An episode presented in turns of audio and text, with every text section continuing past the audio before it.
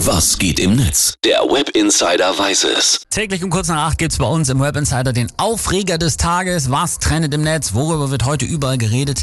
Und die Antwort ist am 1. September natürlich der Tankrabatt oder besser das Ende des Tankrabatts, denn heute um 0 Uhr war Schluss und oh Wunder, direkt sind die Preise in die Höhe geschossen. Das ist doch eine Frechheit! Und ich sag's vorweg, Verständnis gibt es im Netz dafür nirgends. Ericsson, der hat's zumindest kommen sehen. Hashtag Tankrabatt vorbei. Ab morgen steigen die Preise dann wieder von sehr, sehr hoch auf sehr, sehr, sehr, sehr hoch.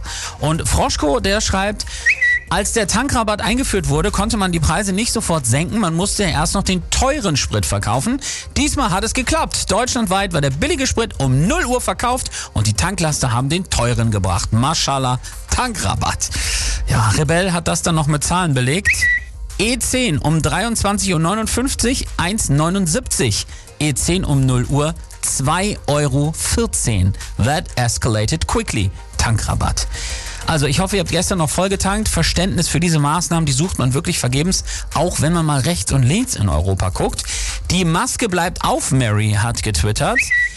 Tankrabatt läuft aus, 9-Euro-Ticket läuft aus. In Spanien 1,66 Euro für einen Liter Diesel-Tankrabatt bis Ende 2022. Öffentliche Verkehrsmittel weitgehend gratis ab September zum Ferienende. Und Robin Christoph schreibt, der Tankrabatt bei diesem Versuch, unsere Bürger zu entlasten, hat die BRD vollständig versagt. Frankreich im Gegenzug hat den Rabatt für ihre Bürger nochmal verdoppelt. Dort zahlt der Staat 30 Cent pro Liter. Das nenne ich Tankrabatt, nicht das, was unsere Politik uns verkaufen wollte.